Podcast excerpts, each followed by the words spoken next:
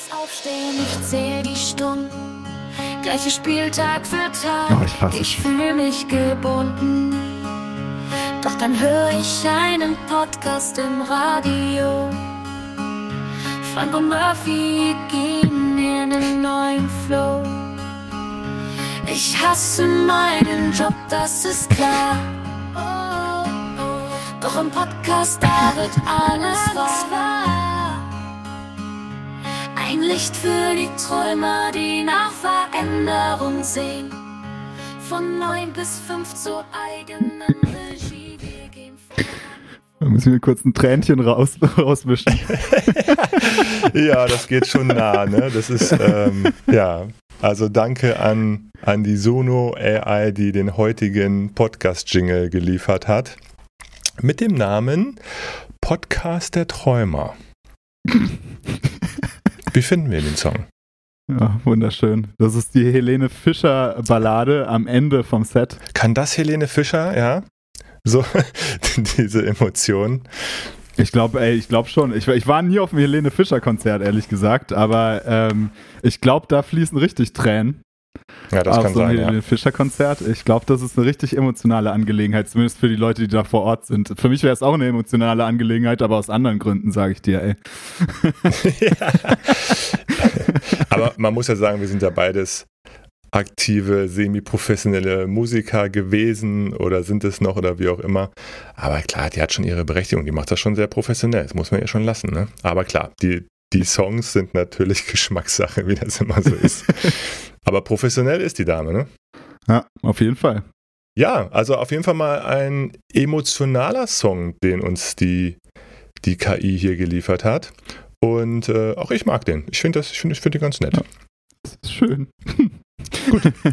Wer unseren Podcast das erste Mal hört, wir präsentieren jede Woche einen Jingle, Jingle der Woche und der wird von der von der künstlichen Intelligenz, von der AI-App Suno produziert.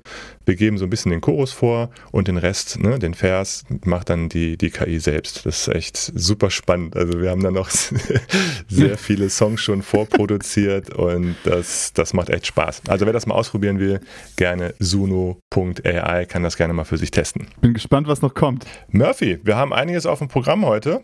Yes. Ich, ich habe mir nach der ersten Folge überlegt, vielleicht sollten wir heute mal unseren Zuhörern mal kurz vielleicht so erklären, wie wir unsere Folgen so ein bisschen aufbauen. Wir haben ja einiges an, an Formaten hier auch immer so reingepackt. Also im Prinzip haben wir jede Woche drei Kategorien, über die wir sprechen.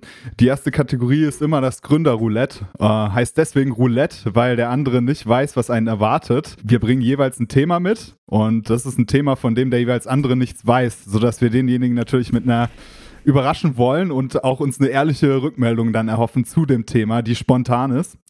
Äh, das zweite, die zweite Kategorie ist meistens das große Thema der Podcast-Folge und wir haben dazu immer Five Facts mitgebracht und deswegen heißt es auch letztendlich Five Facts. Heute das Thema selbst und ständig. Hm, ist das wirklich so? Ist das nicht so? Und wie kann man es vielleicht so machen, dass es letztendlich nicht so ist? Also wenn dich das Thema interessiert, dann bleib auf jeden Fall dran. Und am Ende stellen wir euch noch ein Tool der Woche vor, das einem helfen kann, einen Schritt in die berufliche Freiheit zu gehen. Weil vieles ist heute einfach so viel einfacher als früher. Äh, man kann sich die Dinge so leicht machen. Dinge, die so riesen Barrieren sind, sind es vielleicht gar nicht mehr, wenn man das entsprechende Helferlein dazu kennenlernt. Und das ist so ein bisschen die Absicht dahinter, euch jede Woche ein Tool mitzugeben, was halt super viel hilft und was da einfach viel Arbeit ja, abnehmen kann. Hm, genau, also was, was, was helfen kann oder beziehungsweise was natürlich auch einfach ja, bei der Planung, beim Strukturieren, beim alltäglichen Arbeit einfach hilft. Ne? Da habe ich heute auf jeden Fall einen spannenden Tipp, was auch zu der heutigen Folge auf jeden Fall passt, mitgebracht. Gut, das Gründerroulette. Gründerroulette, jawohl, let's go. Da brauchen wir noch einen coolen, da brauchen wir noch so einen coolen Sound für, ne? Ja, ich mache das nicht mehr lange hier, die. ja, vielleicht kann Suno da auch mal helfen. Ich weiß nicht, ob die auch Jingles erzeugen können. Ja. Ich würde sagen, letztes Mal habe ich angefangen. Das heißt, am besten fängst du jetzt mal an mit deinem Thema. Ja, kann ich gerne machen. Bevor ich jetzt loslege, wollte ich noch kurz mitteilen, ihr könnt gerne, gerade beim Gründerroulette, mit uns mitsprechen, mitdiskutieren. Das könnt ihr zum einen machen, indem ihr uns auf Instagram folgt. Mein Name ist dort frank.ihatemyjob oder Murphys ist halt murphy.ihatemyjob. Folgt uns da gerne. Und da könnt ihr uns zum einen natürlich direkt Nachrichten schicken oder wir haben auch dort eine Möglichkeit, dass man uns anonym schreiben kann. Also wenn ihr, wenn ihr in irgendeiner Form nicht wollt oder weil ihr noch fest im Job seid und ihr wollt nicht unter unseren äh, Beiträgen kommentieren, könnt ihr uns auch natürlich neben den Direktnachrichten auch anonyme Nachrichten schicken. Dazu einfach in unser jeweiliges Profil gehen Dort ist ein so ein Linktree und dort gibt es also einen Link, wo ihr auch uns ganz einfach anonym schreiben könnt. Ihr könnt natürlich auch gerne auf LinkedIn gehen, äh, euch mit uns vernetzen, einfach mit unserem Namen, Frank Probst. Oder wie, wie lautet dein Profilname? Murphy Persson. Und schreibt uns da gerne an. Oder ihr könnt uns natürlich auch klassisch einfach eine Mail schreiben an mail at ihatemyjob.de. Yes. Ja. Haha. Ich habe ein cooles Thema mitgebracht. Oh, ich bin gespannt. Ein umstrittenes Thema. Oh, oh ein Thema, wo sich wirklich viele in den Haaren haben. Und ich glaube, wo viele Gründer oder zumindest diejenigen, die überlegen zu gründen, glaube ich, sehr viel Respekt haben, sehr viel Angst haben und eigentlich auch keinen Bock drauf haben. Und das Thema lautet, braucht man eigentlich einen Businessplan, wenn man gründen will? Ja oder nein? Ah. Schön, oder? Krass, ja, ja, krasses Thema, auf jeden Fall. Äh, Fühle ich mich auch direkt ein bisschen getriggert.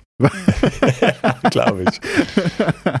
Weil ja, ich immer der Überzeugung war, man braucht es auf jeden Fall nicht.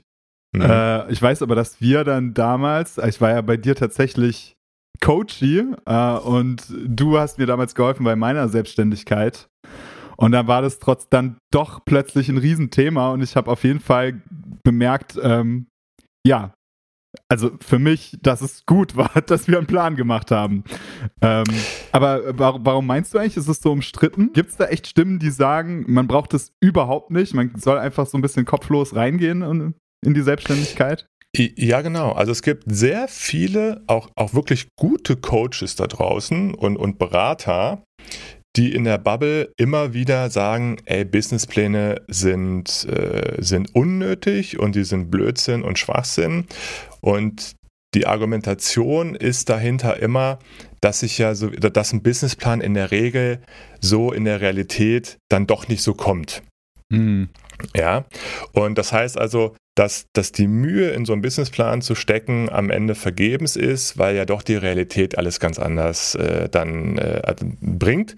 Und das ist, glaube ich, so ein bisschen die Kritik auch an so einem Businessplan. Aus meiner Erfahrung als, als Gründungsberater ich habe jahrelang ja genau das gemacht. Also ich habe sehr viele Businesspläne geschrieben für Kunden.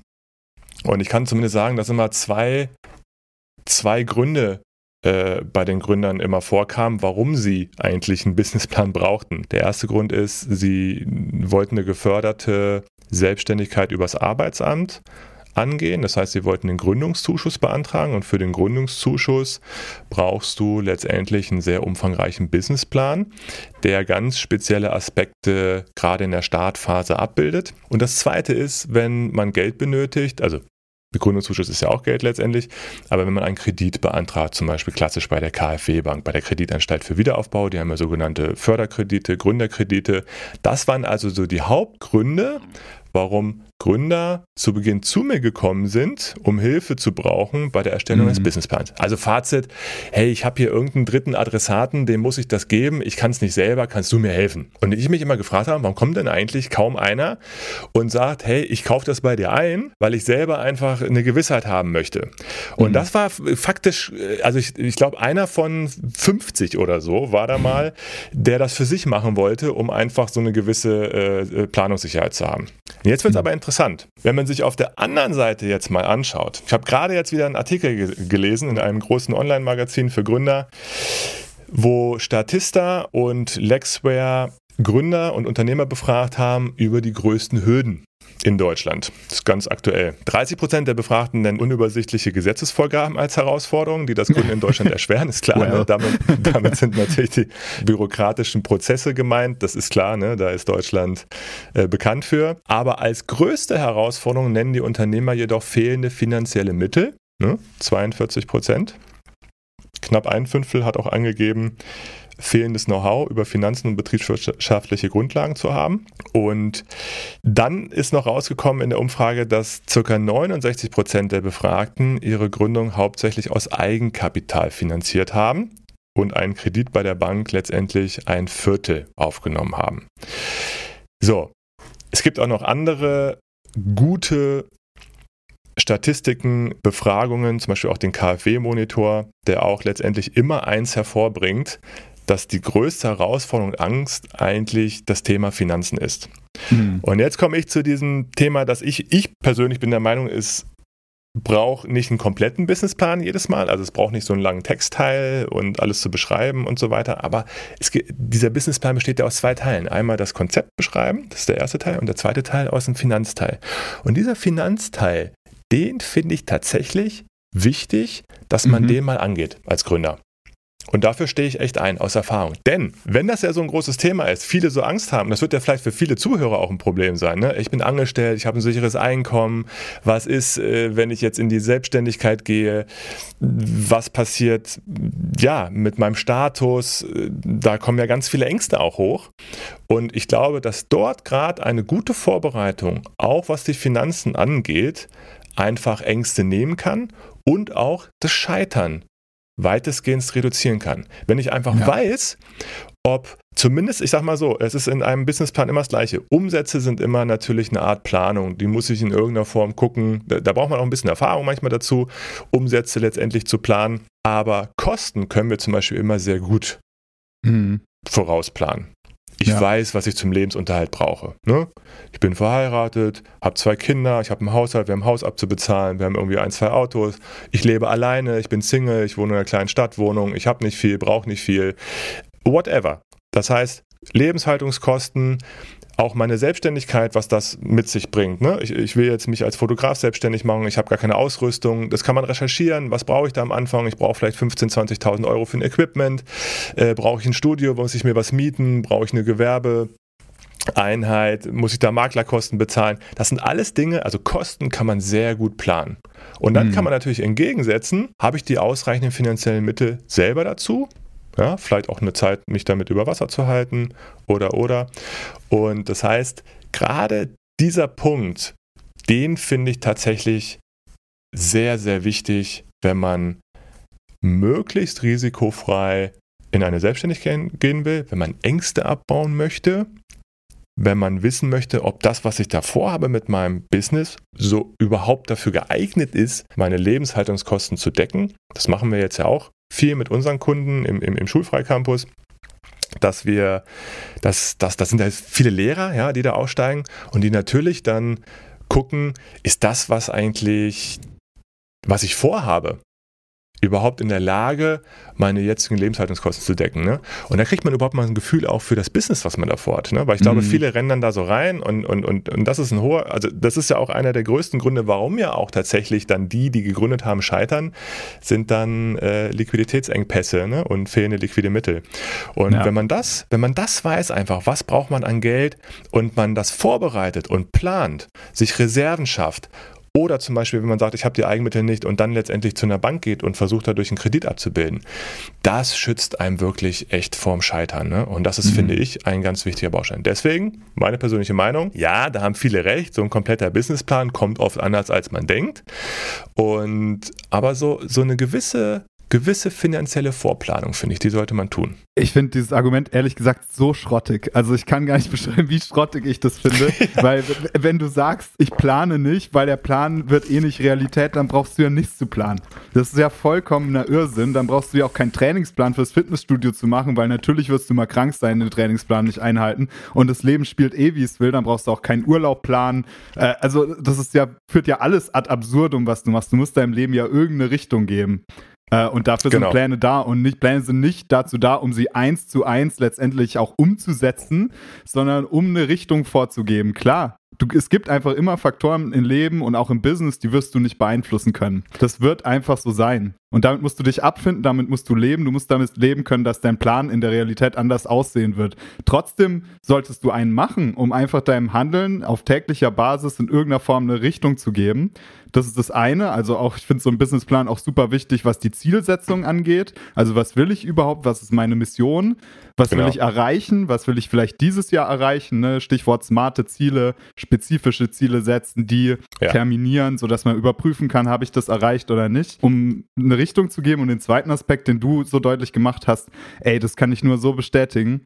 Also, mir hat das so viel Angst genommen, zu, zu sehen auf dem Blatt Papier, das kann funktionieren.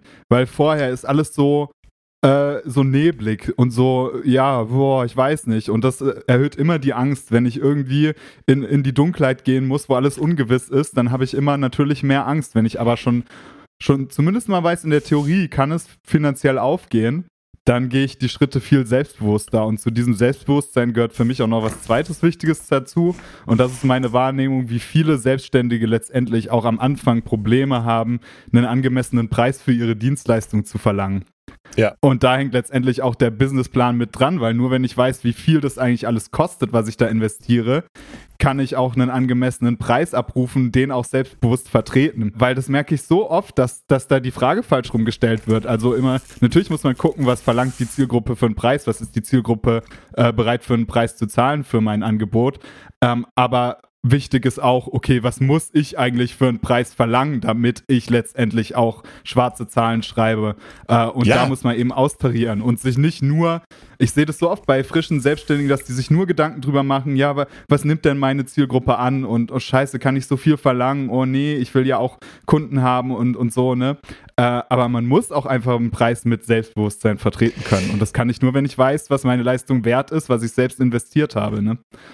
Das meine ich ja, ne? Wenn man zum Beispiel weiß, was ich tatsächlich brauche zum Leben, wenn ich nicht ganz am Anfang stehe und ich habe irgendwie nichts, sondern aber gerade viele Angestellte, viele viele Zuhörer, die wir haben, die stehen ja an so einem Punkt, dass sie vielleicht schon fest mhm. im Job sind, dass sie vielleicht tatsächlich schon in irgendwelche äh, etwas größere Verpflichtungen haben, durch Familie, durch Partnerschaften, durch Wohnungen abbezahlen und so weiter. Und da hast du natürlich schon Kosten. Und natürlich kannst du dann sehen, wenn dann, da kommt manchmal so ein Aha-Effekt bei vielen, dass man dann sagt, ich möchte jetzt ein Coaching aufbauen, ich habe so und so viel Zeit, ich nehme dafür so und so viel Geld und dann gibst du mal ein und dann stellst du einfach fest, du müsstest so viel Coachings verkaufen, so viel Zeit hast du gar nicht zur Verfügung also es wird, es wird im Vorfeld scheitern und dann fängt man nämlich an, sein Businessmodell zu überdenken und da wird viel klar. Und das Zweite, was ich auch sagen möchte, ist, viele, ich habe ganz viel erlebt in den Jahren, wo ich das gemacht habe, dass sich viele überhaupt durch sowas überhaupt mal erst klar werden, was sie eigentlich auch privat in der Summe eigentlich so ausgeben. Also man macht sich erstmal auch über seine kompletten Ausgaben, Lebenshaltungskosten, aber auch was so ein Businessaufbau, was ein Business betreiben kostet. Ja, das wird ja. nämlich häufig unterschätzt. Also es ist auch ganz klar, gibt es Studien drüber, dass Umsätze, wenn, ein, wenn, wenn wir das selber machen für uns, wir sind natürlich immer motiviert, wir trauen uns viel zu. Das heißt, Umsätze werden meistens einen Ticken zu hoch kalkuliert. Ja, das schlicht einfach in der Natur unserer, unseres Brains, dass wir uns äh, motiviert vor so einer Gründung natürlich, wie gesagt, viel zutrauen. Das heißt, man neigt dazu, wenn man es selber macht, den Umsatz meistens zu hoch anzusetzen. Investitionen, Kosten zu niedrig anzusetzen. Und dadurch mhm. entsteht natürlich dann schon, schon viele Problematiken, die einfach die Realität zeigen. Und das meine ich, die Sensibilität, die das Thema dann mit sich bringt. Ich weiß, ey, wir hatten Bock, sowas zu machen. Wir hatten Bock, eine Finanzplanung zu machen. Keiner. keiner. Ich habe auch keinen Bock, einen Staubsauger zu kaufen, aber man muss ja irgendwie die Wohnung sauber machen. Ne? Also äh, es gibt einfach, die, und ich habe das auch gelernt. Ich habe zwar BWL studiert, aber ich war immer auf Kommunikation, Marketing und dieses ganze Kostenrechnung und Controlling und so. Oh, ich habe das gehasst. Ne? So, und dann bin ich in meine erste Selbstständigkeit rein und ja, ja, kriege ich schon hin. Ja, bin ja gut, ne? weiß ja Marketing, weiß dies, habe meine Musikschule gegründet. Ich habe so schnell gelernt, dass es so wichtig ist, auch letztendlich, auch mhm. dass, nachdem man dann gegründet hat, auch ein bisschen eine Planung zu machen. Ne? Und das ist übrigens das zweite kurze Thema. Dieses Argument finde ich cool, dass du das gerade gesagt hast, dass das so Bullshit ist, denn es ist ja nicht so, ich mache einen Dreijahresplan. Die meisten Businesspläne werden so für drei Jahre gemacht. Es wäre natürlich, ist ja auch total hirnrissig zu sagen, ich mache einen Plan für drei Jahre, den ich mir nie wieder zwischendurch angucke und natürlich auch an die Gegebenheiten anpasse. Ja, klar. Äh, ich meine, unterhalte ich mal mit meinem Bruder, der für einen großen deutschen Autokonzern in, ähm, in Baden-Württemberg arbeitet, ne, bei dir da arbeitet. Der hat jahrelang da im Contro als Controller gearbeitet. Natürlich haben die auch sowas wie soll, ist. Ne? Da gibt es Pläne und dann gibt es die Realität ne? und dann gibt es einen Soll-Ist-Vergleich. Was hat dazu geführt, dass diese Sollpläne oder das Sollzahlen nicht erreicht worden sind? Und dann muss man das analysieren und dann findet man darauf Antworten und Möglichkeiten, sich da wieder entsprechend dran anzupassen. Und genau darum geht es doch. Ich mache einen Plan heute und gehe von heute von Dingen aus. Und dann kommt die Realität. Und dann bin ich natürlich dabei, ständig zu gucken, was hat dir gepasst, was passt nicht. Und das Ding wird dann entsprechend angepasst natürlich. Ne? Mhm. Und so hat man dann natürlich eine gewisse Kontrolle. Wie gesagt, da geht es auch schon so ein bisschen in so ein Controlling rein. Das muss auch nicht jeder machen, aber ich appelliere echt dafür, ist sensibilisiert, man setzt sich mit vielen Dingen, mit Kosten und ein paar Sachen überhaupt erst auseinander. Mit dem Geschäftsmodell wird sich auseinandergesetzt. Passt das überhaupt für einen? Kann ich das überhaupt umsetzen? Will ich überhaupt so viele Coachings verkaufen in unserem Beispiel? Ja, also will ich das eigentlich auch überhaupt? Kann ich das? Und da habe ich schon viel erlebt, dass viele gesagt haben, ach krass, ganz ehrlich, wenn ich darüber nachdenke, ich, will ich gar nicht so viel. Also, oder muss man auch nochmal nach anderen Einkommensströmen oder Kosten? Also, ganz ehrlich, es ist viel wert, sich darüber Gedanken zu machen. Und es gibt ja auch schon echt easy Tools, mit denen man das letztendlich dann auch schon mal so angehen kann, ohne jetzt so einen riesen komplexen Businessplan letztendlich mhm. zu schreiben. Ne? Ja, macht halt keinen Spaß, klar. Aber was noch weniger Spaß macht, ist halt kopflos irgendwie ins Messer zu rennen. Ne? Also ja. Sport macht auch äh, wie vielen Menschen keinen Spaß, aber irgendwann am Herzinfarkt zu verrecken macht noch weniger Spaß. Also äh, ja, so, so hart, wie man es halt nur deutlich machen kann. Ne? Also ich, wir haben ja auch klar gesagt, no Bullshit. Das ist einfach ein Aspekt, der zur Selbstständigkeit gehört, der den meisten, es gibt natürlich auch Planer, denen macht es total Spaß, sowas zu machen, äh, aber den meisten macht es nun mal keinen Spaß. Und wenn wir von beruflicher Freiheit sprechen oder von einem, einem glücklichen Job, der einen erfüllt, dann ist das ein Job, zu dem sowas aber auch dazugehört, damit er so sein kann, damit genau. es überhaupt ein Job sein kann, der einen erfüllt, weil nur so kann man sich halt diese Basis schaffen, auf der man handlungsfähig ist und auf der man dann, man erspart sich einfach viel. Ne? Man rennt nicht kopflos rum und ähm, erspart sich auch Zeit und teures Lehrgeld und, und viel Leid. Risiko auch, ne? minimieren, einfach. Risiko minimieren. Und äh, es ist oft eine Vorstellung, bei, bei Selbstständigen, die dann sagen, ich versuche es aber erstmal alleine und wenn ich es nicht schaffe, mhm. gehe ich mhm. zu einer Bank. Dann kann ich ja immer noch ja. Geld, Geld holen. Und so funktionieren die Banken leider nicht. Das Problem ist, wenn du noch nicht gegründet hast, dann bewertet eine Bank dein Konzept. Da gibt es ein Scoring, Branchen, Branchen-Scoring. Branchen, ähm, yo. Branchen. Ich komme aus der Branche.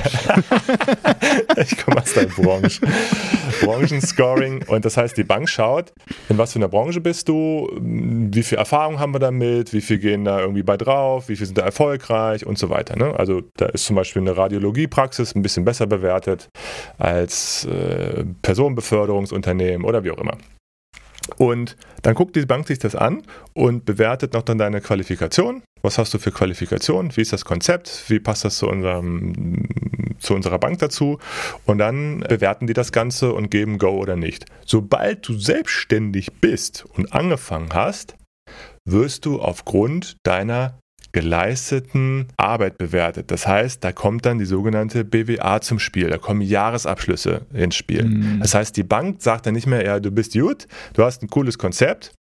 Klar, ein Konzept gehört immer noch dazu, aber die reine Firmenbewertung geht dann halt auf die nackten Zahlen zurück. Und dann musst ja. du zeigen, dann musst du vom Steuerberater Jahresabschlüsse, zumindest eine betriebswirtschaftliche Auswertung, ne, eine BWA vorlegen. Und wenn du ja zu der Bank an dem Moment, äh, in dem Moment dann gehst und du sagst, ja, ich habe es vorher probiert, jetzt reicht das Geld nicht mehr, dann sehen meistens auch solche BWAs und Jahresabschlüsse nicht so gut aus. Negative Jahresabschlüsse, BWAs und dann sagt die Bank, uh, ja, das, weiß ich nicht. Weiß ich, weiß ich nicht, ob das, ob das letztendlich dann, äh, dann funktioniert, beziehungsweise die Bank dann häufig sagt, nee, da, da fehlt uns letztendlich dann auch das nötige Einkommen und die Umsätze, um überhaupt diesen Kredit dann am Ende zu bezahlen. Das heißt, die Bank kriegt dann ganz schnell kalte Füße und zieht zurück. Und das ist das große Problem. Ja. Das heißt, ich muss mir überhaupt über meine Finanzen, auch wenn ich Fremdmittel brauche, im Vorhinein klar werden, weil ansonsten habe ich später oft, zumeist einen geförderten Gründerkredit oder so, nicht mehr zu bekommen. Ja? Mhm. Und dann tappern halt viele in diese in diese seltsamen Privatkredite, Ja. die man dann sofort irgendwie zu horrenden Kosten dann aufnehmen kann. Und das ist natürlich dann immer schon oft manchmal so ein erster Schritt in, in, in den Tod. Ne? Fazit, Businessplan, haben wir keine differenzierte Meinung. muss, Ja. muss sein. Muss Zumindest, sein. zumindest was Zumindest eine, Finanzplanung. genau, was die Finanzplanung angeht, ne? den Teil vom Businessplan, den sollte man echt angehen. So, fertig, dein Thema. Okay, mein Thema. Ich habe mir extra für den Podcast einen neuen Instagram-Account gemacht, ne? Weil ich so gedacht habe, okay, jetzt äh, mal ganz von vorne und jetzt halt nur mit Leuten interagieren, die das halt interessiert, ne? So. Ja.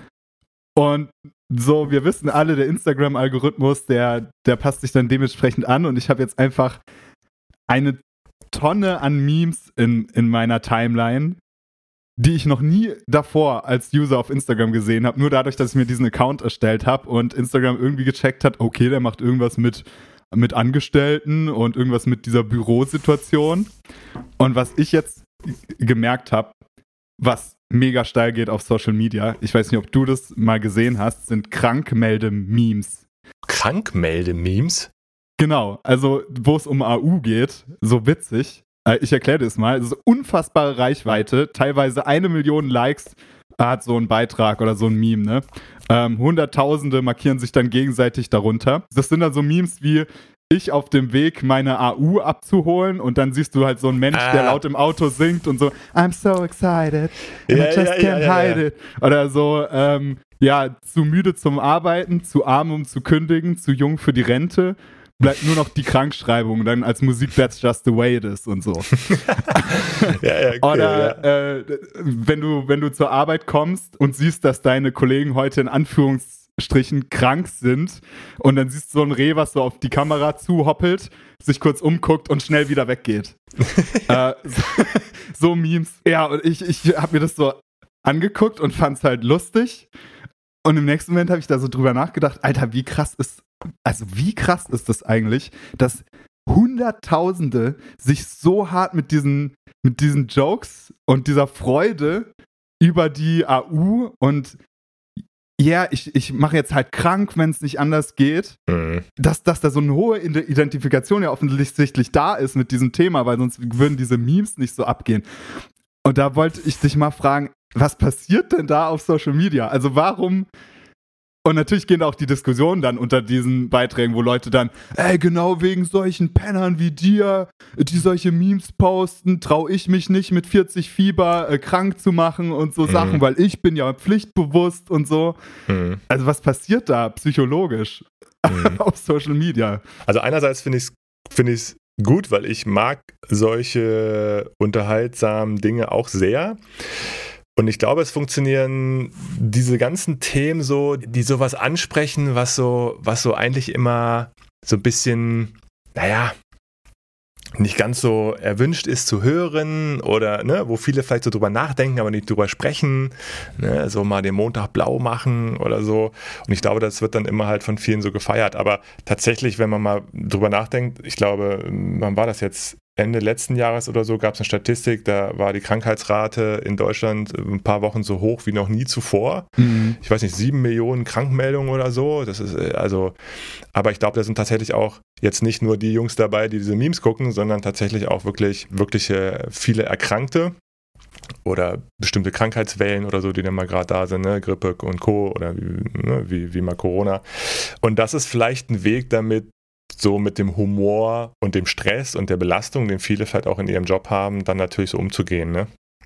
Ja, das ist so krass. Das ist ein, ein massenpsychologisches Coping, ein massenpsychologischer Coping-Mechanismus, wo sich Leute gegenseitig von der Schuld freisprechen, was aber auch irgendwie also irgendwie ist es ja auch cool, weil ich merke das selbst in meinem Umfeld, wenn ich sehe, dass jemand so komplett ausgelaugt ist vom Job. Wir haben letzte Woche ja über Beate gesprochen. So, äh, natürlich sage ich der, ja, lass dich krank schreiben, auch wenn du jetzt Hm. keinen Schnupfen hast oder so, sondern wenn du einfach nur fertig bist, pass auf dich auf, achte auf dich. Und das wird ja auch immer mehr zum Glück entstigmatisiert, dass krank nicht nur bedeutet, einen Husten oder Schnupfen oder gebrochenen Arm zu haben, sondern auch, dass das was mit Stress zu tun hat, Psyche, dass das ein Grund ist, krank zu machen. Ne? Klar. Das ist so ein bisschen die positive Seite, dass da natürlich mehr Aufklärung stattfindet und dass es natürlich okay sein muss, wenn man einfach mal nicht mehr kann, dass man dann halt, dass die AU dann auch eine Lösung ist. Aber Mhm. auf der anderen Seite ist es doch so traurig, also gerade dieses eine Meme, dieses zu müde zum Arbeiten, zu arm um zu kündigen, zu jung für die Rente. Also das zeigt ja, dass ganz viele Leute und, und damit meine ich ja wirklich diese stellenweise hunderttausende Leute, die da interagieren mit solchen Posts, das Gefühl haben, sie können nichts anderes machen. Es gibt Ja. keine andere Möglichkeit mehr, als sich die AU abzuholen. Ja, das ist schon, das ist schon interessant, ne? Also, dass es so der einzige Ausweg dann, dann für viele ist. Und klar, machen ja auch viele. Ich glaube, ne, krank machen, das, das ist bestimmt ein Thema, ne? Also für viele Unternehmen, ne? Ja. Wie viel Schaden vielleicht so entsteht, wenn man das ausrechnen würde. Auf der anderen Seite ist natürlich auch, ist, sind natürlich die Arbeitgeber auch vielfach schuld, ne? Also das ist ja genau das Thema, ne? Also ähm, falsche Stellenbesetzungen, Druck, äh, schwierige Führung, schlechte Chefs, äh, schlechte Arbeitsbedingungen, äh, krankhafte Systeme. Ich meine, ne, wir arbeiten ja auch zusammen neben den äh, Angestellten, die sich selbstständig machen wollen, ja auch noch im Schulfachcampus viel mit Lehrern. Das ist natürlich auch ganz extrem so, ne, dass das System auch viele tatsächlich ja krank macht, ne? Mhm. Klar, für viele ist es natürlich auch ein gewisser Humor und ein, ne, ein gewisser Reiz, da, da natürlich drauf zu klicken, weil es einfach, ja, wie gesagt, einfach was Witziges ist und wenn das ganz cool dargestellt wird. Aber im Grunde genommen, ich glaube, es ist echt ein, echt ein Thema, ne? Echt Das ein ist so Thema. fast so ein gesellschaftlicher Hauptkonfliktpunkt teilweise, ne? Also das sprengt ja auch ganze Teams, ne? Also ich kenne das noch in, Mhm. aus meiner Zeit als Angestellter.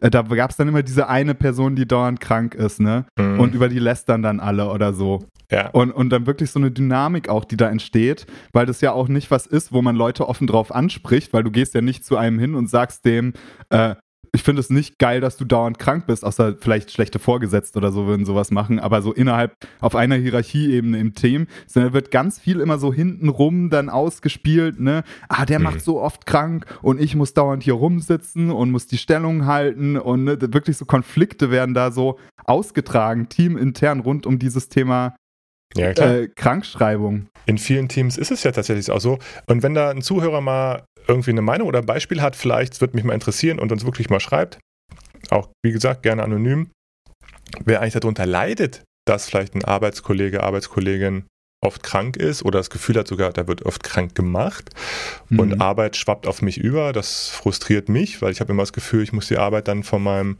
Kollegen, Kollegin mitmachen. Würde mich mal interessiert, ob da jeder so eine Erfahrung gemacht hat. Das ist bestimmt ein Thema, definitiv. Weil ganz klar ist, in vielen Teams ist es so, wenn einer fehlt und der hat eine spezielle Aufgabe, dann ist es so, dann müssen das andere übernehmen. Wir sind jetzt ein Team von äh, aktuell zehn Leuten, da ist es ja auch so, wenn dann jemand, jeder hat da so seine Rolle und wenn dann jemand ausfällt, klar, muss das irgendwie abgefangen werden, ne? Ist ganz klar. Ne? Ja. Also es gibt auch eine Art Verantwortung dafür, fürs Team da zu sein. Auf der anderen Seite, klar, muss man auch die Reißleine ziehen, wenn man wirklich ähm, körperlich oder, oder auch psychisch erkrankt ist oder ne, bevor man wirklich in Burnout geht, muss man natürlich die Reißleine ziehen. Aber auf der anderen Seite habe ich natürlich auch eine Verantwortung, mein, einfach mein, meinem Team, meinen Kollegen gegenüber, nicht einfach krank zu feiern, weil ich Bock drauf habe oder keinen Bock habe, zur Arbeit zu gehen. Ne? Würde mich mal Mhm. interessieren, ob Mhm. jemand echt so eine Situation hat, dass er wirklich leidet darunter, weil seine eigene Arbeit darunter wirklich massiv stressiger und belastender wird, weil vielleicht ein Kollege ständig, ja, vielleicht krank macht oder so, ne? Ja. Ja, vor allem, ähm, vielleicht gibt es auch einige von euch, die genau das Gefühl haben, so in dieser Situation zu sein. Ich kann gar nichts machen, wenn ich mich auf mich aufpassen will, dann kann ich nur das machen, mich krank schreiben. Weil da denke ich, ähm, dann bleibt auf jeden Fall dran, weil da werden mir noch ganz viele Optionen, Möglichkeiten, Handlungsoptionen auch innerhalb dieses Podcasts auf jeden Fall besprechen, die es da gibt. Weil ich äh, schaue mir sowas dann an und denke mir immer so, ach, es muss doch eine Möglichkeit geben für jeden, der in so einer Situation steckt, natürlich neben der Krankschreibung auch noch produktiv an einer weiteren Option irgendwie zu arbeiten, damit man sich gut fühlt beruflich und beruflich sein Glück letztendlich findet. Und das ist ja auch mit ein Grund, warum wir das hier überhaupt machen. Ne? Also vielleicht ist es zumindest ein, ein Indikator dafür, dass doch sehr viele unzufrieden im Job sind weil damit steigt natürlich gleichzeitig die, die Krankheitsrate durch Stress und Belastung. Ich habe das selber gehabt. Ich war selber sehr unzufrieden, wo ich nach meinem BWL-Studium noch gearbeitet habe, äh, im Pro Projektmanagement und so weiter, dass ich gemerkt habe, dass ich auch echt anfälliger wurde durch schlechte Chefs, durch komische Konstrukte, psychische Konstrukte in Teams, die den ganzen Tag immer über den Chef gelästert haben, der auch wirklich unfähig war. Und es hat mich irgendwie auch echt krank gemacht, dieses Ganze. Mhm. Ne? Und da habe ich schon gemerkt, dass ich auch echt selber anfälliger werde und selber tatsächlich auch mehr Krankheitstage sich so entwickelt haben mit steigender Frustration und auch Stress und Belastung halt in dem Job. Ne? Wo ich auch selber dann ja irgendwann gemerkt habe, es ist, ich, ich halte das nicht aus. Ich kriege irgendwann, also wenn ich das noch zehn Jahre mache, kriege ich Depressionen oder so. Mhm. Und ich, ich brauche dieses, was ich halt jetzt habe. Ne? Ich arbeite sehr viel, sehr hart, seit, seit 16 Jahren mittlerweile jetzt in meiner Selbstständigkeit. Aber es hat mich nie so belastet, mhm. weil, ich, weil ich mich nicht so irgendwelchen komischen Situationen so unterlegen, ohnmächtig ausgesetzt fühle, ne? mhm. ne? sondern ich bin handlungsfähig halt so. Ne? Und das brauche ich zum Beispiel auch. Ne? Ja. Und, aber es scheint ein Gradmesser zu sein, dass doch viele gestresst sind, Probleme haben, Druck verspüren, unzufrieden im Job sind, aber auch sich in irgendeiner Form ohnmächtig fühlen, was, was zu tun ist. Ja. ja, natürlich, klar, ne? Das hilft natürlich, wenn man sieht, da gefühlt halb Deutschland feiert diese Memes ab, wenn ich ja, ein schlechtes klar. Gewissen habe mit der Krankschreibung und dann sehe, oh, es gibt so viele, denen geht es auch wie ja, mir. klar. Ne, das ist natürlich äh, ist ja wie die Entschuldigung. balsam für die Seele. Ne? Ist natürlich ja. balsam für die Seele. Also wie gesagt, ja. um das hier nochmal klar zu differenzieren. Wir sagen natürlich nichts gegen jeden, der ernsthaft krank ist, psychische Erkrankungen hat, Belastungssymptome, was weiß ich was hat. Da ist es wichtig und notwendig, entsprechend äh, zum Arzt zu gehen. Lasst euch da helfen. Es gibt noch nie wie zuvor äh, so viele auch psychische Erkrankungen, äh, Überforderungssymptome und so weiter. Das ist ganz klar, das ist der Zeitgeist, die, die ganzen Themen, die ganzen Anforderungen an uns wird alles immer schneller, krasser, heftiger. Also das, das hat auch was mit diesem Wandel der ganzen Arbeitswelt zu tun. Ne? auch durch die ganze Digitalisierung und so weiter. Es ist einfach rasant, was sich da alles so verändert. Es ist ganz klar, dass da viele auf der Strecke bleiben. Und ich glaube, das wollen wir hier nochmal sagen. Das ist halt ein Problem und da wollen wir gar nichts gegen sagen. Und äh, wir glauben sogar eher, das ist ein Gradmesser ne, dafür, dass es da wirklich auch echt ein Problem gibt. Aber ich glaube auch, es gibt einen gewissen Teil, der das vielleicht auch ne, für sich irgendwie nutzt und dann solche ja. Memes und so weiter für sich halt auch als Entschuldigung nimmt. Und das ist natürlich nicht cool. Das ist auf jeden Fall nicht cool ja. gegenüber Kollegen und Co. Also wie gesagt, kleiner Aufruf, wer da mal Lust hat, uns zu schreiben, wer darunter leidet oder vielleicht selber tatsächlich auch jemand ist, der, der ständig krank ist, so wie ich früher auch das so verspürt habe, der unter der Arbeitssituation leidet, würde ich mich mal freuen, wenn da jemand drüber berichtet. Auch wie Gut. gesagt, gerne anonym. Genau. Gut.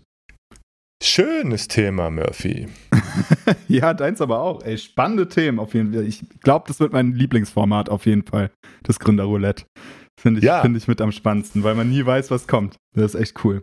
Vielleicht kommt aber jetzt auch das nächste Thema oder das Format, was unsere Zuhörer vielleicht auch am interessantesten finden, weil es ist auf jeden Fall jetzt das Thema der Woche. Five Facts. Die Five Facts. Und wir wollen darüber sprechen, wie man das Problem, also es ist ja immer so ein Vorurteil, so eine Floskel, die man ja ständig hört, die höre ich mhm. auch, seitdem ich selbstständig bin, vor der ich mich aber auch gar nicht selbst verschließe, ne, dass man ja selbst und ständig als Selbstständiger, als Unternehmer arbeitet. Ne? Und wir wollen darüber reden. Five Facts, wie man das selbst und ständig vielleicht vermeiden kann.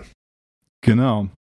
Ähm, bevor wir loslegen, auch noch, woher das vielleicht kommt. Also ich habe eine These, woher das kommt, warum das so strong ist, dieses Selbst und ständig und warum sich das ja seit Jahrzehnten hält. Ne? Man merkt schon daraus, wie, wie spreche ich halt das für einen Mythos, dass es so sein muss, äh, selbst und ständig. Aber ich kann mir vorstellen, woher es kommt. Und natürlich hat jeder in seinem Umfeld diese eine Person, mindestens eine, die selbstständig ist und die, bei der es so ist. Ne? Die einfach auch am Wochenende arbeitet, die komplett überarbeitet ist ähm, und kein Feierabend machen kann und wirklich nur am Rotieren ist und im Endeffekt kommt wenig bei rum. Und das ist diese eine Person, die jeder kennt und deswegen ist es die Referenzperson, dann sagt man aufgrund dieser Erfahrung, okay, ich mache mich niemals selbstständig, weil bei der Person ist es so und so. Das Problem ist eine, eine Bias, ne, eine falsche Wahrnehmung im Prinzip, weil die Person, bei denen es läuft, die Selbstständigkeit, die gehen damit nicht hausieren und sagen, ja, ich mache Feierabend, sondern ne, das ist dann halt normal und deswegen spricht man da nicht drüber. Das heißt, in einem Umfeld hört man immer besonders von den Selbstständigen, die halt am Limit sind. Und das halte ich so auch mit für ein, ist mit ein Grund, warum sich das so hält, dieses Selbst und ständig. Vielleicht können wir in diesem Podcast auch ganz viele Beispiele liefern, also konkrete Beispiele von Personen, bei denen es nicht so ist. Wir werden bestimmt noch ein paar Interviewpartner haben hier auf dem Podcast, um das so ein bisschen aufzubrechen. Aber ich würde sagen, wir starten vielleicht direkt rein um in die Konstruktivität oder möchtest du noch was dazu ergänzen, Frank? Ja, ja, du äh, haust ja gerade so eine These noch hier so quasi dazu raus. Habe ich zumindest noch einen Gedanken. Ich glaube tatsächlich, hm, dass jeder Selbstständige, der zumindest, ich sage jetzt mal, äh, selbst gründet, vielleicht erstmal als Einzelunternehmer, ne, als Freelancer, wie auch immer, in diese Entwicklungsphase reinkommt zu Beginn. Und vielleicht gehört es aber auch ein bisschen dazu. Das Wichtige ist halt nur, weil es macht ja auch Spaß, ne? man arbeitet an der eigenen Sache, es ist, äh, man hat da Bock drauf und man empfindet ja. das vielleicht auch nicht mehr so als Arbeitszeit. Das war ja bei dir letztendlich ja auch so in deiner, deiner ja. Selbstständigkeit, wo du Voll. nach anderthalb Jahren gesagt hast, so, ich will das nicht mehr, weil da hat sich was entwickelt und, und, und irgendwie, aber du hast ja die anderthalb Jahre voll Gas gegeben, aber dann ja. hast halt auch abends gearbeitet. Ne? Deine Frau hat irgendwann mal gesagt, weiß nicht, ob das so cool ist oder ändert sich das. Also, ich, also Fazit. Ja, voll. Ich glaube, dass da jeder automatisch reinkommt zu Beginn seiner Selbstständigkeit.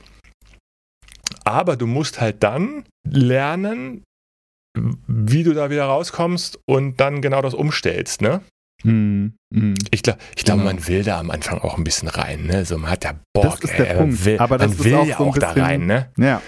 Das ist sneaky, ne? Also das ist so ein bisschen, ja, so ein False Friend, ne? Es ist geil und es ist mega nice, aber irgendwann muss man immer wieder reflektieren, okay. Ja, genau. Gibt es nicht auch noch andere Aspekte meines Lebens, die ich jetzt gerade vernachlässige und das holt mich irgendwann ein, ne? Ich wollte im Prinzip nur sagen, es muss nicht so sein, ne? Also es gibt einfach Selbstständige, bei denen ist das nicht so, die arbeiten sogar weniger, die haben mehr Feierabend, die haben mehr Wochenende. Ähm, aber natürlich kommt jeder in diese Phase, ne? Kennst du dieses, dieses, dieses Lebensrad, ne? Also, äh, dass man im Grunde genommen nur dieses Konzept vom Lebensrad. Ja. Diese vier Bereiche, ne? Ah, da gibt es noch, gibt's noch viel mehr Bereiche, äh, aber ich glaube, es gibt auch verschiedene Themenfelder. Auf jeden Fall ist es so, dass das Lebensrad im Grunde genommen nur dann ja rund läuft, wenn du alle Themen aus diesem Lebensrat, also Ernährung, Gesundheit, Familie, mhm. Freunde, mhm. Beruf und so weiter, wenn diese ganzen Themen entsprechend ausgewogen, balanciert du ja. bespielst und für dich geklärt hast und nicht, weil du dich nur auf eine Sache maximal konzentrierst und dann dich überhaupt nicht mehr um deine sozialen Kontakte kümmerst, dass du dich überhaupt nicht mehr um dein, deine Ernährung, deinen Körper kümmerst, weil dann ja, ist ja klar, ne? Dann hast du einen Bereich Business, der maximal ausgeschlagen ist, die anderen sind verkümmert und dann ist ja klar, dann läuft so ein Rad auch nicht mehr rum, sondern hol holpert und stolpert nur durch die Gegend, ne? Ist ganz klar. Mhm. Also, das kann man ja auch sehen. Aber ich glaube, wie gesagt, wir halten mal fest, jeder, jeder darf da mal rein jeder soll, wird da wahrscheinlich reinkommen. Also ich will, also ne, no Bullshit. Ich glaube nicht, dass es, dass es von Anfang an so geht, dass man da nicht mal reinkommt.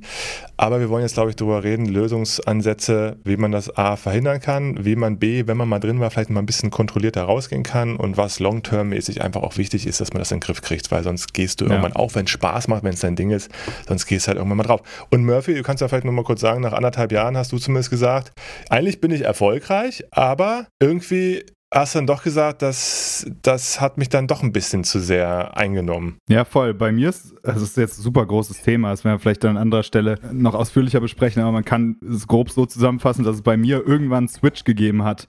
Ne, dass ich, ich bin so voll in dieses, ja, wenn du, wenn du liebst, was du tust, musst du nie wieder arbeiten, Ding reingegangen. Und da halt so voll rein, also volle Kanne. Und irgendwann war es dann halt so, dass dass ich das, was ich ursprünglich mal geliebt habe, nicht mehr geliebt habe. Und dann dreht sich das um und plötzlich bist du nur noch am Arbeiten. Mhm.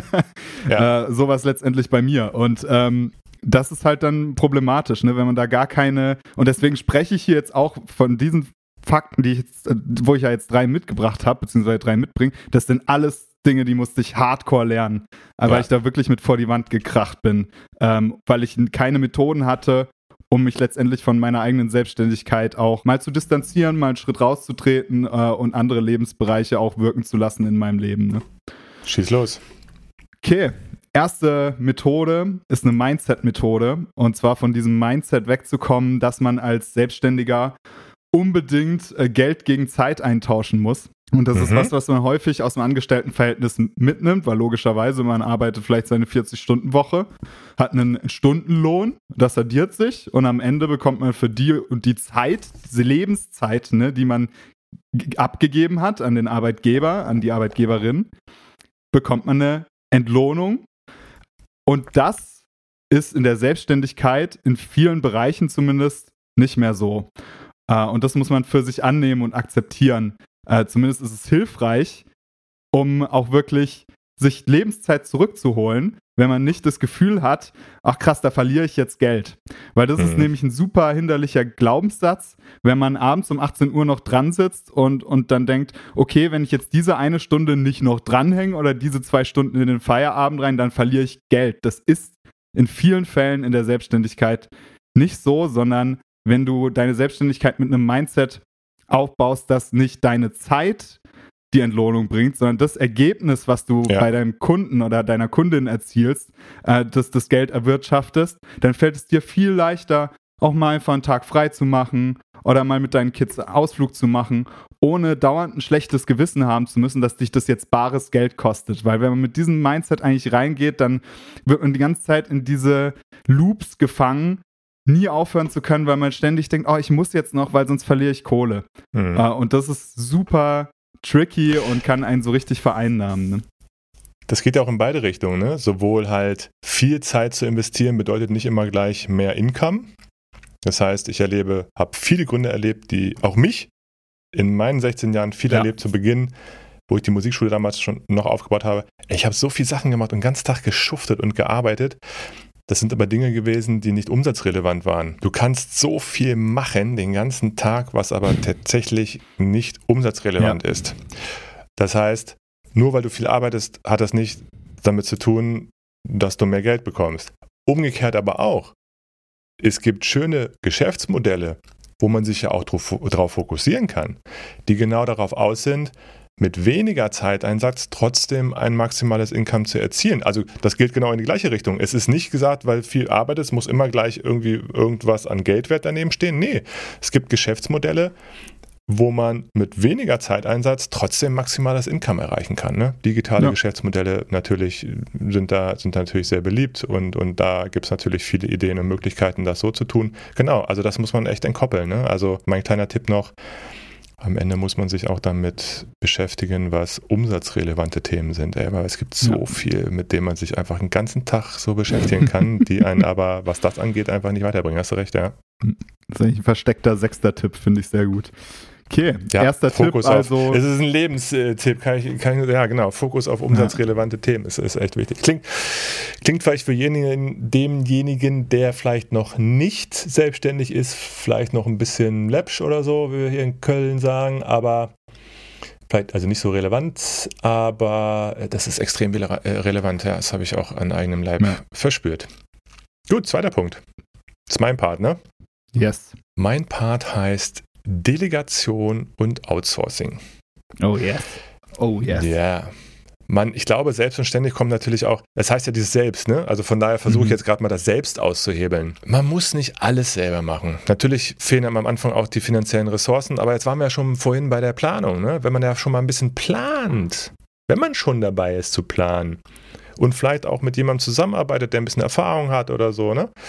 Oder einen Online-Kurs, was weiß ich was bucht und, und das alles ein bisschen so vorbereitet und nicht einfach so da rein stolpert. Na, dann kann man ja auch gerade Delegation oder Outsourcing ja mit, auch mit einplanen. Zum Beispiel, weiß ich nicht, muss ich bestimmte Dinge selber aufbauen? Ja, mhm. Muss ich mich mit allen bürokratischen Themen selbst beschäftigen? Lohnt es sich vielleicht von Anfang an auch einen Steuerberater oder auch einen Berater mit ins Team zu holen, der mir das dann halt das fehlende Wissen von Anfang an gleich auch richtig äh, dann, also nicht nur richtig erzählt, sondern die Themen auch richtig aufsetzt. Und damit komme ich schneller ans Ziel, äh, als, als dann die Meinung zu haben, ich muss, ich muss auch alles selbst machen. Das ist am Anfang, glaube ich, mhm. auch was, was man gerne möchte. Man möchte ja sein eigener Chef sein. Ne? Das ist ja ein Traum von vielen. Aber ich glaube, ein wichtiger Tipp ist, von Anfang an zu schauen, welche Aufgaben man delegieren und auslagern kann. Und da gibt es ja Freelancer, virtuelle Assistenten oder auch entsprechend, es gibt so tolle Dienstleistungsangebote mittlerweile, äh, KIs, Tools, also gerade das KI-Thema auch, ne? Äh, sich zu nutzen als, als Assistent, um effektiver zu arbeiten, Automatisierung einzubauen. Ich glaube, das ist ein ganz wichtiges Thema, um von selbst und ständig wegzukommen, einfach bereit zu sein, gewisse Themen einfach abzugeben. Ja. Und das muss man, glaube ich, trainieren. Ne? Ja. Also es ist am ja. Anfang nicht leicht, weil man will natürlich auch erstmal alles in der Hand haben, aber dann auch ähm, zu priorisieren und dann das, was einem wirklich wichtig ist, äh, vielleicht selbst zu machen und die Dinge, die jetzt nicht ganz so wichtig sind, die aber viel Zeit kosten, dann outzusourcen. Hm. Ja, ganz genau. Dein nächster Punkt. Okay, Punkt 3 als Tipp. Viele kennen ja dieses Pareto-Prinzip. Würde ich jetzt nicht breit treten, da kann man allein eine Podcast-Folge drüber machen. Ähm, grundsätzlich besagt es einfach, dass du mit ganz viel Zeit, die du unnötig am Ende investierst, nicht mehr so viel Ergebnis letztendlich rausholst, sondern nur noch ganz wenig an deinem Ergebnis verbesserst, ab einer gewissen Zeit, die du letztendlich investiert hast. Und da ist mein Tipp, um dieses Pareto Prinzip total vereinfacht für sich zu nutzen, seine Arbeitszeit künstlich zu verknappen, indem man sich zum Beispiel Fristen setzt äh, für bestimmte Aufgaben oder die im Kalender absichtlich befristet und sich dann einfach total dumm an diese Fristen zu halten, die man vorher gesetzt hat. Das nennt sich auch künstliche Arbeitszeitverknappung und das ist auch tatsächlich wissenschaftlich fundiert, dass so eine künstliche Arbeitszeitverknappung die Produktivität steigert, weil du durch diese Deadline natürlich fokussierter in dieser Zeit arbeitest und diese Arbeit vermeidest, die letztendlich nur noch so, ja, so Detailsachen, äh, wo du dich drin verlierst, die im Endeffekt aber gar nicht äh, wichtig sind. Und das kennt jeder von uns, dass man sich in so einer unnötigen Sache stundenlang festbeißen kann, weil man ja. das jetzt unbedingt machen will und das jetzt ja. unbedingt sein muss. Und das vermeidet man, indem man sich einfach Deadlines setzt und sagt, nö. Und da muss man aber das auch durchziehen und letztendlich dann sagen, okay, es ist jetzt nicht fertig, bin ich 100% zufrieden damit, aber ich habe mir das Commitment gegeben, nur bis dahin arbeite ich dran und haus jetzt einfach raus und ähm, so passt hm. es jetzt für mich.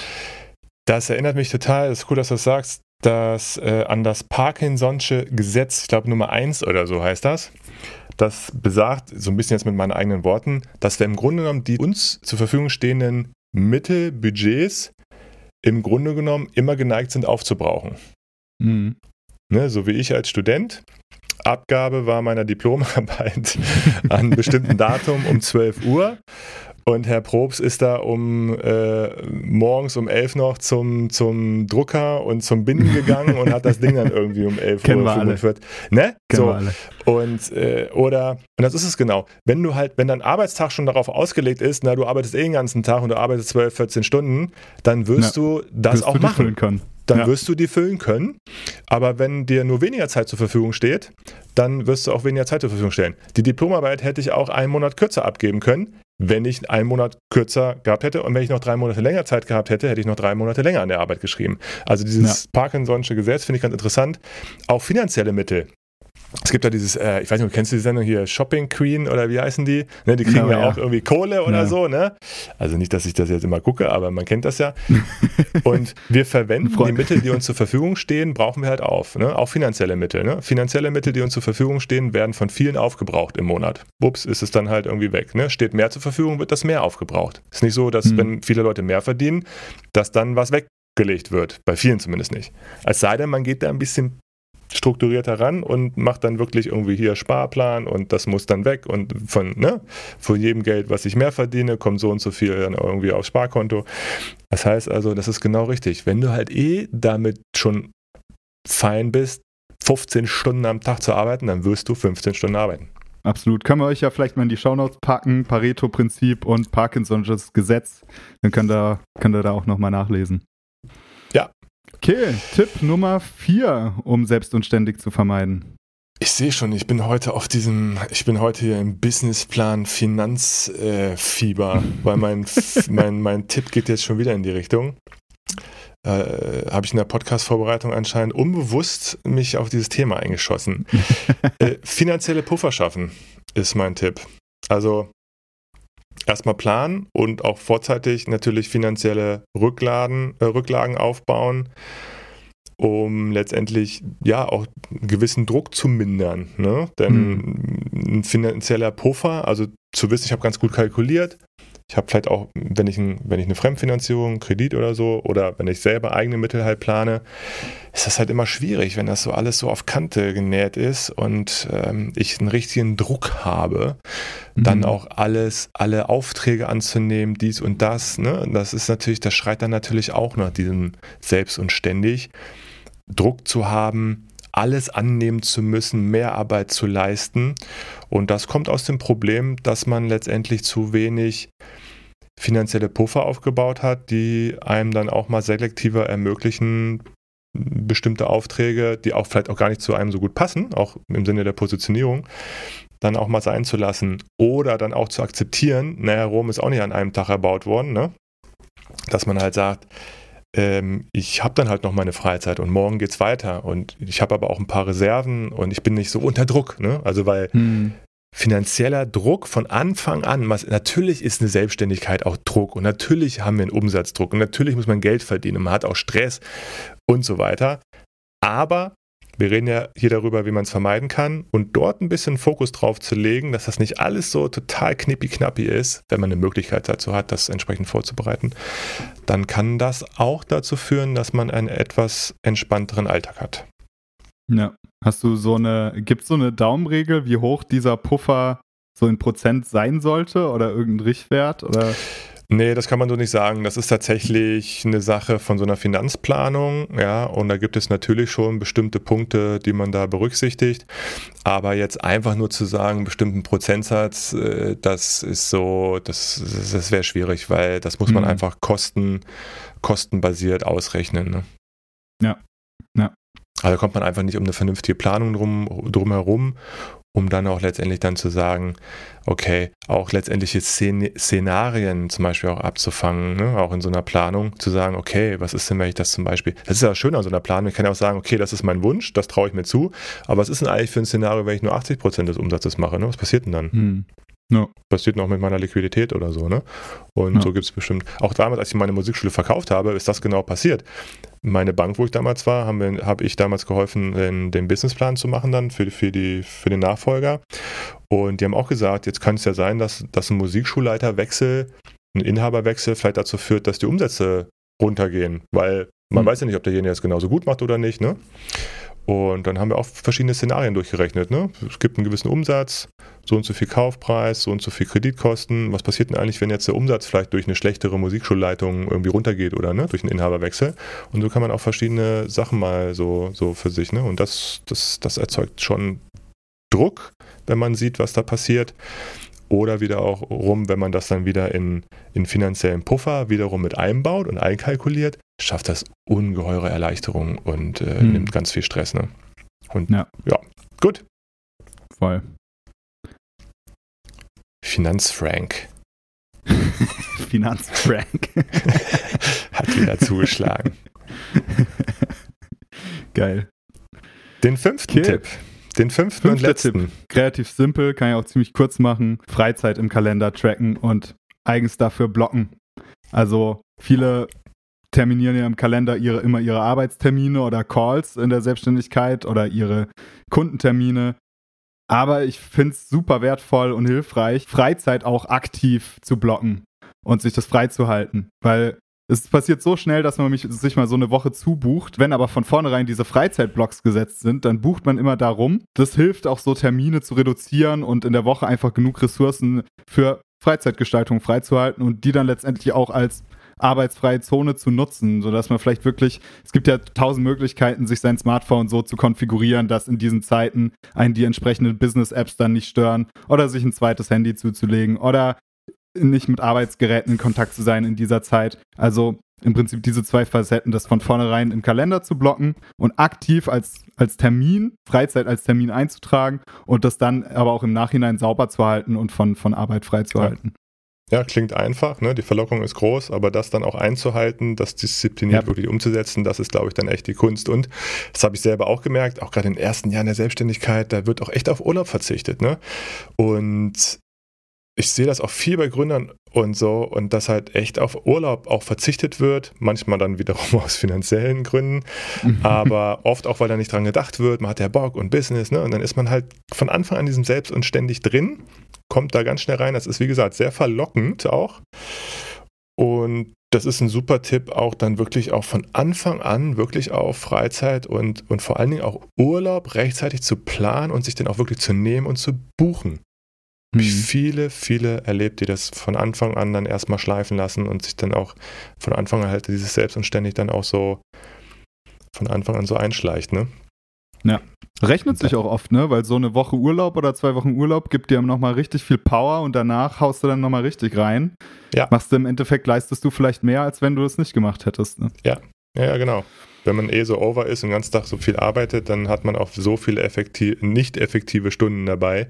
Mhm. Genau, das ist das Prinzip. Deswegen gibt es ja dieses, also, ne, dieses Vier-Stunden-Woche, Vier-Tage-Woche, ja. diese ganzen Prinzipien, sind, diese ganzen Bücher sind ja ne, alle deswegen so erfolgreich, weil die ja genau mit diesen Themen halt spielen. Ne? Wenn du mhm. in einer minimalen Zeit maximal effektiv bist, kann man damit das Gleiche erreichen. Gibt es auch ein paar ganz spannende Podcasts dazu, aber Fazit ist ein gewisses, einen gewissen Grad an dass man halt schon vorhanden ist und da ist, braucht es schon in der Selbstständigkeit. Ne? Aber es gilt, ja. das halt auf ein vernünftiges Maß zu, zu bringen, wo man ein ausgewogenes Verhältnis hat und zumindest mehr auch, ist ja auch eine Typsache. Der eine kann ja auch ein bisschen mehr, der andere weniger, dass man zumindest gesund und aktiv bleibt. Ne?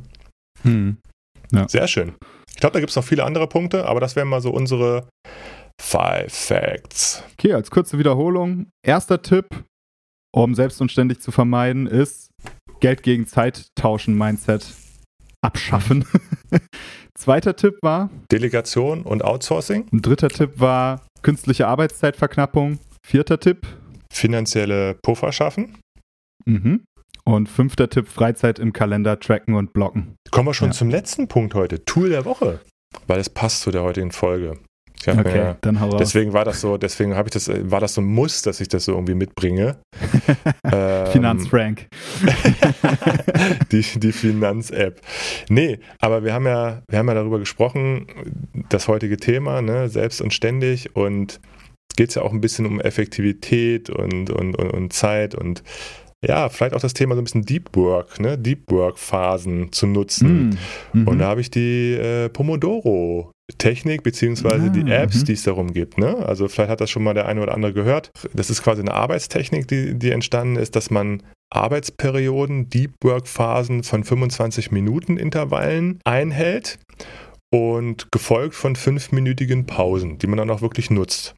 Das heißt, man geht bewusst in 25 Minuten Deep Work-Phasen rein, wo man sich dann auch vornehmen kann, damit beschäftige ich mich jetzt und danach mache ich aber fünf Minuten Pausen. Und dann ist es halt so, dass dann, dass man, glaube ich, nach vier Deep Work Phasen, dass man dann eine längere Pause macht und so kann man dann letztendlich seine, seine Phasen. Das, das ist so, dass das viele nutzen.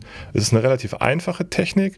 Und da gibt es viele verschiedene Apps. Also ich nutze zum Beispiel selber auf meinem iPhone äh, Focus Keeper App. Ich glaube, die ist auch kostenlos. Aber es gibt es auch für den Browser, die nutze ich auch gerade, habe ich angefangen. Die nennt sich pomofocus.io. Pomo Focus mit C dann, ne? Focus.io, kann auch jeder nutzen, einfach im Browser. Du kannst das Thema eingeben, auf Start drücken und dann fängst du diese Deep Dive Phase oder diese Deep Work Phasen an und das hilft mhm. e extrem. Also, weil das macht irgendwas mit unserem Brain, dass man das jetzt auch irgendwie besser nutzt, dann diese Phase. Und dass man sich mhm. dann auch wieder pausen. Und diese Abwechslung, das, das hilft einem wirklich tatsächlich enorm effektiver zu arbeiten und auch mal ja. Pausen zu machen, die es braucht. Weil es gibt ja auch so Gehirnstudien, ne, dass unser Gehirn sowieso nicht länger als so und so lange konzentriert arbeiten kann. Und dann steht man halt mal auf, holt sich was zu trinken, geht auf Toilette, springt mal im Kreis, weiß ich nicht, dehnt sich mal, streckt sich mal, macht irgendwas. Und dann geht man wieder in die nächste Phase rein. Und das hilft extrem, mhm. nicht so vor sich hin zu arbeiten und ja. so von rechts und links nach zu schieben und so. Ne? Muss ich mir, glaube ich, auch mal geben. Ich glaube, das wäre auch was für mich. Super. Also hier, ja pomofocus.io einfach auf, äh, im Browserfenster auf, piept dann auch schön, wenn es fertig ist. Oder als App gibt es tausend Sachen. Also geht es jetzt mir ein bisschen mehr um die Technik, als jetzt gibt es tausende Apps. Also nutzt das von Anfang an. Was ihr auch nutzen solltet, boah, Überleitungs-Murphy, was geht, ist unsere KI, IdeaGPT. Wenn ihr die noch nicht kennt, unbedingt mal auf unserer Homepage ihatemyjob.de auschecken. Falls ihr einfach mal überlegt, hm, Gründung, wäre das vielleicht was, aber ich weiß gar nicht, was ich, was ich eigentlich machen kann und will, haben wir eine KI entwickelt, mit der ihr das einfach mal prüfen könnt und euch lukrative Geschäftsideen generieren lassen könnt von dieser KI ja. und mal einfach gedankenspielmäßig gucken könnt, ach, wie wäre das denn, wenn ich zum Beispiel einen geilen probiotischen Joghurt auf den Markt bringe, der voll krasse Kundenprobleme löst und das mal so gedanklich durchzuspielen, einfach mal so verschiedene Szenarien sich aufmachen zu lassen von dieser KI Idea GPT. Probiert das gerne mal aus und gebt uns natürlich immer gern Feedback, was wir an der KI vielleicht verbessern können oder ähm, äh, teilt uns auch mal die Ergebnisse mit. Da sind wir auch sehr gespannt. Wir haben ja. schon von sehr vielen coolen Ideen auf jeden Fall gehört, die die KI so ausspuckt. Und wichtig ist, man muss sich nicht anmelden oder so. Das ist völlig frei, zugänglich kostenlos, selbstverständlich, auf unserer Webseite. Wollen da einfach ein bisschen unterstützen an dem Punkt, dass man vielleicht ein paar Ideen sammelt. Und wie gesagt, man braucht sich nicht anmelden, gar nichts. Und keine äh, E-Mail-Adresse angeben, das ist ja auch immer so ja. das Ding, ne? Immer ja, dies, das meine ich damit, ne? Blödsinn. Äh, kriegst ein Buch geschenkt, musst aber dein, gefühlt deine Seele verkaufen. Nee, bei uns nicht. Einfach auf die Homepage gehen und auschecken ja. und rumprobieren fanden das ein cooles, cooles Tool, um das einfach mal euch mitzugeben als Geschenk. Prima. Dann sind wir am Ende angekommen der Folge. Yes. Super spannende Folge. Und ich würde mich total freuen, wenn, wenn dir, wenn du jetzt zuhörst, die Folge gefallen hat. Dann, dann würden wir beide uns total freuen, wenn du uns unterstützt und die Folge bewertest und ein positives Feedback dalässt. Das würde uns sehr freuen. Yes. Vielen Dank fürs Zuhören und bis zur nächsten Woche. Bis zum nächsten Mal aufstehen, ich zähl die Stunden. Gleiche Spieltag für Tag, ich fühle mich gebunden. Doch dann höre ich einen Podcast im Radio. Frank und Murphy gehen in einen neuen Flow. Ich hasse meinen Job, das ist klar. Doch im Podcast, da wird alles wahr. Ein Licht für die Träumer, die nach Veränderung sehen. Von neun bis fünf zur eigenen Regie, wir gehen voran.